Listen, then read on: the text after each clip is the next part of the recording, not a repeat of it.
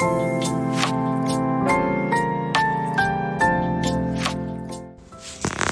い、えー、こんばんはしずくです。11月6日日曜日今日のハートサプリお伝えしていきます。えー、もう気がついたらですね11月のもう頭に入ってましたね。第1週目の日曜日です。あの先日からこちらでもお話をさせていただいているように、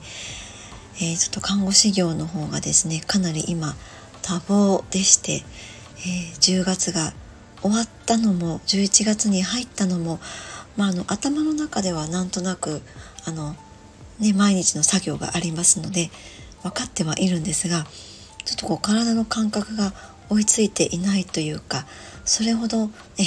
忙しさの中にあった感じなんですけれどももう11月もきっとあっという間ですよね。あの10月っていうと少しまだあと残り今年3ヶ月あるなもうそろそろ暖かいうちに大掃除でもしておこうかなみたいな気分になるんですが11月になるとねなんとなくこう12月が師走とは言ってもなんだか11月に入ると急に慌ただしくなったりするのは私だけでしょうか、えー、そしてすでにこの11月というのは今年はですねその看護師業の方もちょっと今忙しいっていうのもあるんですが、えー、まあ、そうかと言ってヒーリングサロンの方ね、えー、サンクチュアリ雫の方もやはり私は大切にしていきたいなと思っているスペースなので、え、そちらでの活動も11月はちょっといろいろとクリスマスに向けて今年新しい企画をやろうと思っていたりします。なのでちょっとそちらの方もあったりして、えー私は12月が来る前に11月に入ってもうすでに師走のようなそんな気分でいたりします、えー、このヒーリングサロン雫の方でお届けするクリスマス企画についてはですね、えー、後日ブログの方でもまた改めて、えー、発表をしたいなとは思うんですけれどもちょっと簡単にここで先にご説明をさせていただくと、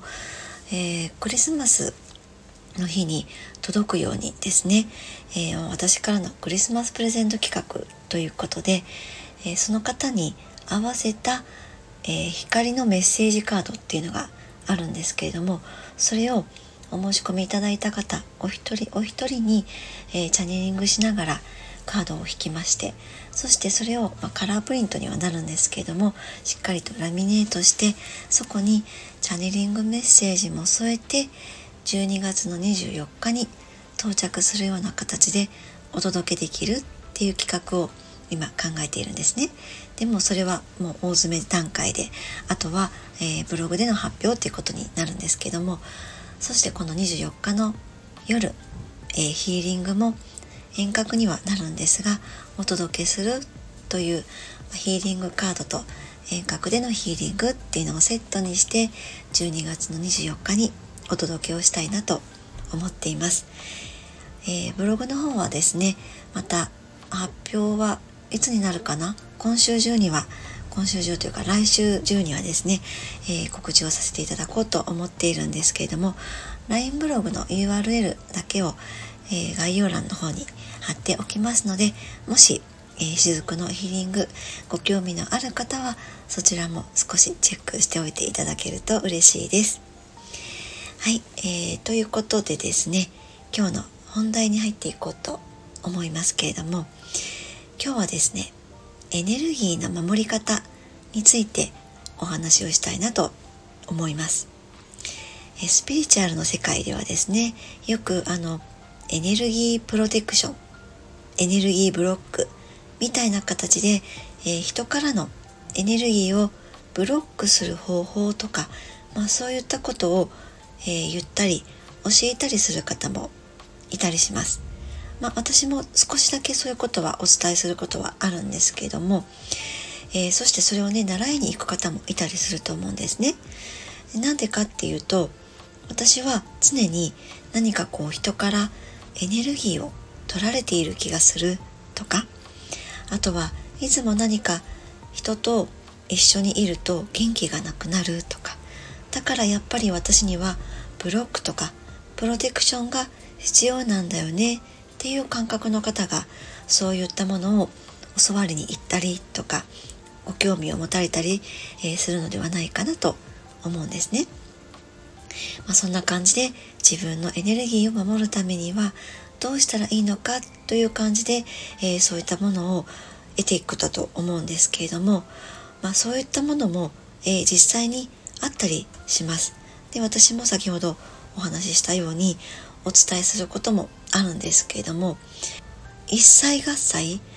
エネルギーをプロテクションしましょうとかそういったことはお伝えしないんですね。えー、なんでかっていうと、えー、これも時々このスタンド FM の中でとか、えー、LINE の方 LINE ブログの方でもお伝えしたことがあるかなと思うんですけれども、えー、結論から言いますと本当のプロテクションっていうのは嫌なものを見てあこれ嫌だわって思って嫌なものが来たら困るからブロックって言ってそういったものを遮断をするっていうこと。ではなくって自分のエネルギーを強化してその自分自身のエネルギーで、まあ、ある意味その膜を作る自分の周りにフィールドのようなものを作ってちょっととちりましたね。フィールドのようなものを作って、えー、自分が、えー、勝手に守られていくっていうそういったことを普通にやればいいのではないかなと私はそういうふうに捉えているんですね。なので結論としてはそうやっていくことでそれ自体がプロテクションになるのであえてそのブロックでやる必要がないですよっていうこともお伝えしたりしています。まあ、ブロックっていうものをお伝えしない代わりに自分を自分のエネルギーで守っていきましょうっていうことなんですね。で、それは嫌なものを排除するためではなくって常に自分を心地のいいフィールドの中に入れておくことが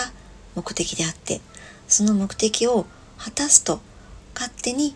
自分と合わないものが入ってこなくなりますよっていうことなんです。すなわちそれが結果としてはプロテクションになりますよっていうことなんですね。それとは反対にそのさっき言ったエネルギーを人から奪われる取られる。あとはなんかこうアタックとかですね。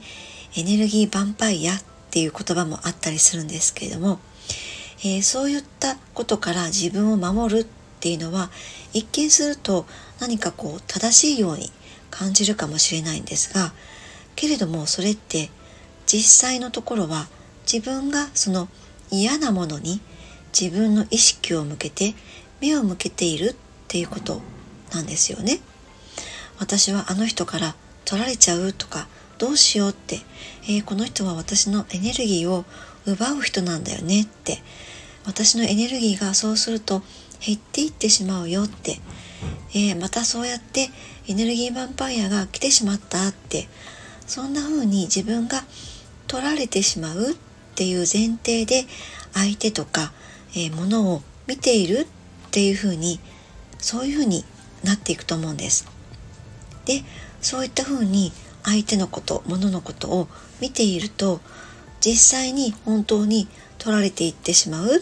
ていうコースを自らが作り出しているっていうことなんですね。えー、この世界では見てるもの思ったものが現実としてまたより引き寄せられるっていうものが、えー、原則としてあります。なので何かこう困ったことが起きているわけでもないのにもう先に自分の中にあるレーダーの中に、えー、奪われてしまうといったような被害者意識のレーダーみたいなものがあるとあ私はあの人からエネルギーを取られるかもよみたいな感じで、えー、先にもう外側にこうロックオンしちゃうんですね。あなんか要注意要注意、えー、向こうから私のエネルギーを取る人がやってきたよねピピピピみたいな感じでその自分から自らそちらの方にロックオンしちゃうわけなんですね。で本当の意味でその人から取られてしまうっていうのはまず一つはこういうふうに先に自分が、えー、取られる人だっていうそういう弱い立場だみたいな認識に自分をしてしまっているっていうことが一つあったりします。そしてもう一つこれは後で、え、解説をしますけれども取った取られたっていうまあ実際はそういったものはないんですよ。でも自分が相手に明け渡してしまっている時っていうのは取られることもあったりします。明け渡すことで持っていかれてしまうっていうことなんですね。だけども最初に、えー、言いましたように本当のプロテクションっていうのは自分のエネルギーで自分を守っておくことでそれさえしていればできていればそんなそんな、えー、嫌な目には合わないしあとむしろその取っていく人っていうのを寄せ付けなくなるんですね。自分のエネルギー、まあ、それは自分の中にあるとイメージをしていただくといいと思うんですけれどもそれをブロックブロックって言って絶対に私の領域を侵害させないぞみたいな感じで壁をバンって作るのではなくって自分の本来持っているエネルギーでもってしっかりと自分を、えー、満たしていくことでもって自然と自分の周りにフィールドが出来上がっていくっていうことが、えー、私にとってのエネルギーを守っていくっていうことなんだと思うんですね。えー、この世っていうのはエネルギーの共鳴で成り立っています。まあ、それがいわば引き寄せの法則という言われるものなんですけれどもなのでその引き寄せの法則が働いて、えー、自分のエネルギーを取る人が来た。どうしようどうしようってやればやるほどそれは取られちゃうっていうことになるんです。そして先ほど明け渡すっていうふうに表現しましたけれどもそれはどういうことかっていうとみんな普通に頭の中ではそれはやっていないんですね。えー、私のエネルギーどうぞ持っていってください。っっていうふうにはやってはいないんです。けれども結果的にそうなってしまうっていうことがあります。それは自分ではなく人に気を使って生きる生き方がこの明け渡しだと思っていただいていいと思います。例えばこう誰か人からなランチに誘われてあ本当は行きたくないんだけど行かないとこの人は納得しないかもしれないなとか嫌われてしまうかもしれないなとか、えー、次回はそういったことがあっても仲間に入れてもらえないんじゃないかなとかそういったことが頭によぎってしまって本当は全然行きたくないんだけどいいよいいよ行きますよっていうふうに、えー、言っちゃうことがあるかもしれません。それが言ってみたら明け渡しなんですね。自分のためにエネルギーを使わずにまず周りに気を使ってしまっている。なおかつ一緒にそこでまあ嫌だけども行くことによってエネルギーも使っていて時間も使っているっていうことが言えると思うんですね。要するに自分の喜びのためには実は何一つ使っていないんです。嫌われたくないためにエネルギーを使っている、え、納得させるためにエネルギーを使っている、まあ、こういったものが明け渡しという状態なんですね。そして実はこれを知らず知らずにしている方っていうのがたくさんいらっしゃったりします。これをしていればしているほど自分のエネルギーは守られずに相手に明け渡してしまっているからむしろどんどん奪われるような状況になるんですね、えー、周りの人からですねあの人のエネルギー使い勝手いいな何か言ったら絶対私のところに、えー、来てくれるからじゃあまた取っちゃおうみたいなもちろん相手はそういうふうには考えてはいないんですよ。けれどもエネルギーを使いたい人っていうのはエネルギーをくれる人明け渡してくれる人のところに自然とやってくるものなんですね。これも本当に引き寄せの法則なんですけどもこういったメカニズムが働いているのでエネルギーを取られた取るみたいな話になってしまうんですけども実はこのエネルギーを、えー、取られた取るっていうところによく出てくるワードとしてエネルギーヴァンパイアという言葉がありますこのエネルギーヴァンパイアについてここでもう少し掘り下げてお話をしようと思うんですがこのエネルギーヴァンパイアエネルギーを奪っていく人のことをこういうふうに呼んだりするんですね。でスピリチュアルの世界の中では結構、えー、このエネルギーヴァンパイアという言葉は使われたりします。なんかこうエネルギーヴァンパイアって聞くとなんだかこう怖いイメージも持たれる方いらっしゃるかもしれないんですがじゃあこのエネルギーヴァンパイアっていう人が本当にその凶悪な怖い人間なのかっていうと私が見ると実はそうではないと感じています。このエネルギーを奪う側のヴァンパイアって言われてしまう人たちも実は他の人たちからこれまでエネルギーを取られてきた人たちなんですね、えー、そういうふうに私は見ています。さっきお話をした自分でエネルギーを明け渡してしまった結果自分のエネルギーが枯渇して自分がそこになくなっちゃったから今度は自分の周りにいる自分に気を使ってくれる人のところに行って奪うみたいな、えー、そういったメカニズムがここに起こっているなとヴァンパイアと呼ばれる人たちのことをそんな風に、えー、私は見ています。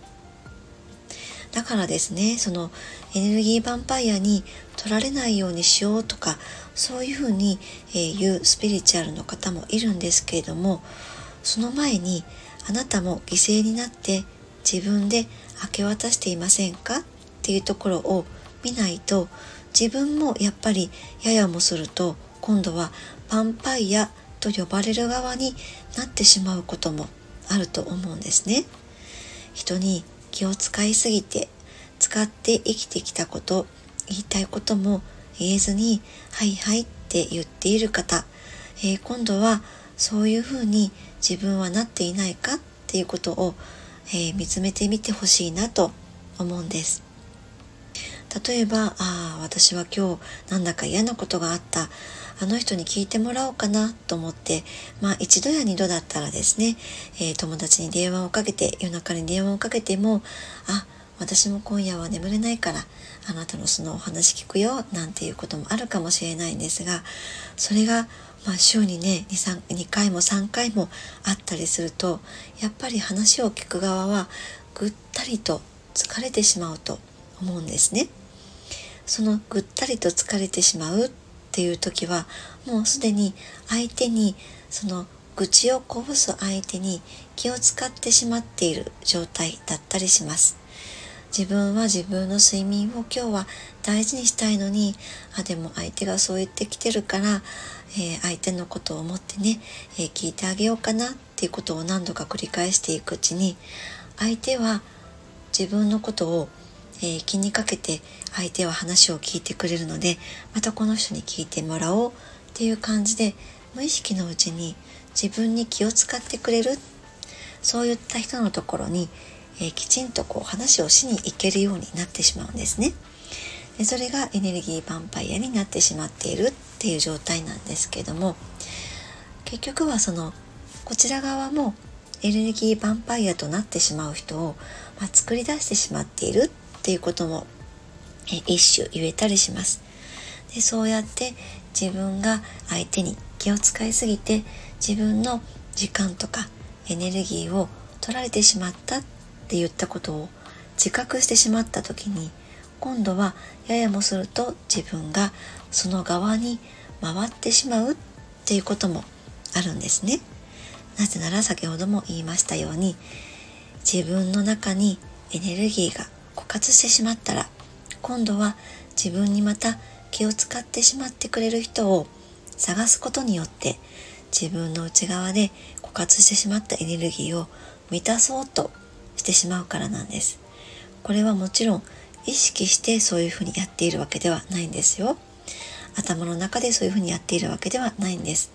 けれども見えない世界ではこういったことが無意識のレベルのところで起こるっていうことがあるんですね。なのでエネルギーのプロテクションっていうのは頭でやったりスピリチュアル的なところでブロックしますよとかイメージで自分の外側に何か膜を作りますよって分厚い壁を作りますよって、えー、そういうことだけでは守りきれないものなんです。もちろんそういったものを一時的に、え、必要な時はあるかと思います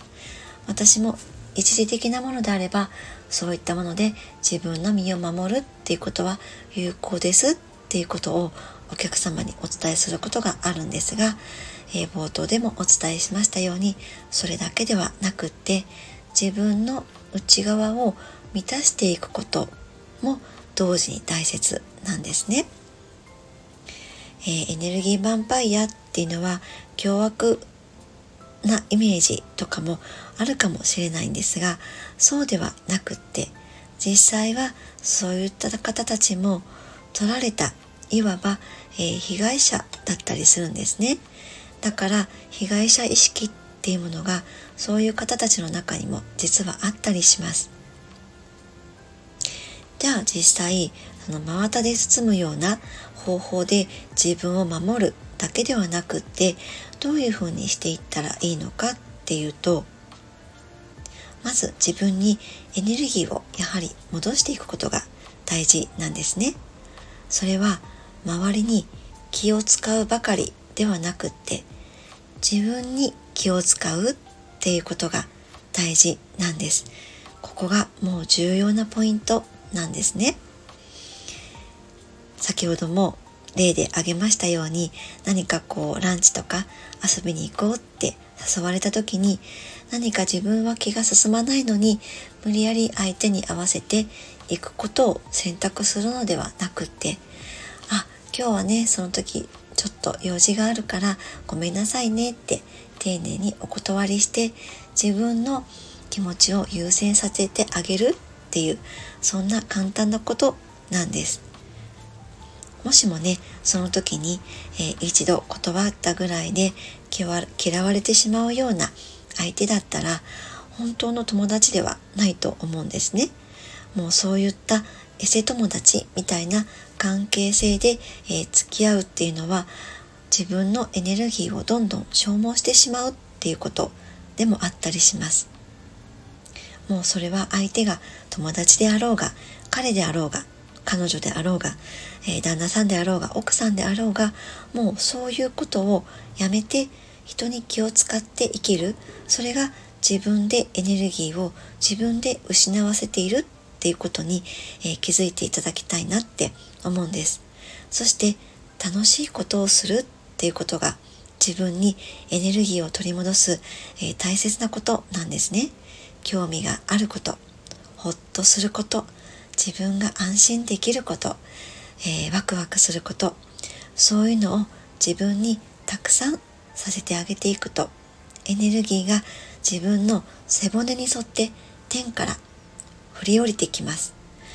ちょっとねここで話がそれるんですけれども私サロンの方でレインドロップというものを、えー、させていただいています。これは背骨に沿って、えー、医療級のねアロマオイルを雨だれのようにこうポタポタと垂らしていきながら行うセラピーなんですけれどもこれに出会う前からですね、えー、実はその背中のところでヒーリングをしていくっていうことをしていたんですね。背中のところに私の意識を向けながらお客様にヒーリングをしていくわけなんですけども背中っていうのはすごく人間にとって大事な場所ってっていうふうになんとなくこう漠然と感じていたんですね。なので、まあ、レインドロップっていうものにたどり着いたのもそういった、えー、私の中にこう潜在的な感覚があったからなのかなというふうに思うんですがあのそんなふうにですね背骨背骨っていうのは、えー、天からもエネルギーが降り注いでくるところだったりします、えー、ちょっと話がそれましたけれどもその自分の背中のところが媒介になって地球と宇宙のエネルギーをつないでくれるんですね。でそのそこのエネルギーが加速していきます。自分にとって、えー、嬉しいこと楽しいことワクワクをすることをしていくだけでその宇宙とのパイプ役が背中のところを通して出来上がっていく。わけなんです、えー、自分というものを生き始めると楽しい楽しいっていうふうにやっているとそれだけでエネルギーが流れてきてそれこそエネルギーヴァンパイアも来なくなるしまあ今まだ流行りのウイルスがありますね。もう3年弱になりますでしょうか。このコロナウイルスっていうものも寄せ付けなくなると私はそういうふうに捉えています。もうこの楽しいことをしていると勝手にエネルギーがですね自分に流れてきて上から下にこうシャワーのように蛇口にお水を秘めると、えー、水が出てくるようにそんな風に自分にエネルギーが流れ出して、えー、それが加速していきます。そしてその加速が起きると今度はハートを起点に、えー、自分の中から今度は横にも縦にもエネルギーが流れていくんですね。横にも広がっていきます。ハートが起点になってそれは起こっていくんですがそうしていくことによって自分の周りに自然とエネルギーのフィールドができるとそういった、えー、からくりなんですね。このフィールドっていうのはシャボン玉みたいな感じです、まあ、このエネルギーワークっていうのは私も、えー、皆さんにお客様にですねスピリチュアル講座とかアチューメントの時にお伝えをしているわけなんですけれども人によってはそれをオーラとかそういうふうに見たりすることもあるかと思います。でこれが、えー、フィールドなんですね。まあ実はそのオーラと見る方もいると思うんですが色は何でもいいと思います。色が何か関係しているわけではなくって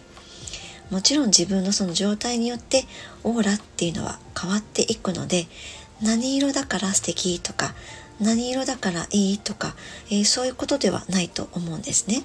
その方の持って生まれたエネルギーカラーというのは、えー、あったりします。え、実はですね、私のサロンの方でお作りをしている会員証っていうものがあるんですけれども、そこの、えところにお名前を入れるんですね。会員になられた方のお名前を入れるんですがそこにはその方がもともと持って生まれてきた、えー、一番強いエネルギーカラーでもってその方のお名前を、え、刻印しているわけなんですけれどもそのカラーもその時々で変わっていくんですね。なぜなら常に私たちって、え、エネルギーの状態って変わっているそういった生き物だからなんです。えー、なのでまあその何色がいいとかそういうことでもなくってこのエネルギーの元気かどうかそれによってこのフィールドっていうのもどんどんと広がっていくので、えー、自分の中で頭の中で、えー、プロテクションをするとかそういったものではなくって自分を犠牲にしてきたこととか、えー、楽しいことを我慢してきたことっていうのを少しずつ手放していって自分にとって楽しいこと嬉しいことワクワクすることをたくさん取り入れていくことでこのエネルギーフィールドっていうのは強化されていきます。そういったことでもってエネルギーというのは守られていくものなんですね。はい、えー、今日はこんな感じでエネルギーで守るということをお話をしていきましたけれどもこういった感じでですねその自分にとって楽しいこと嬉しいこと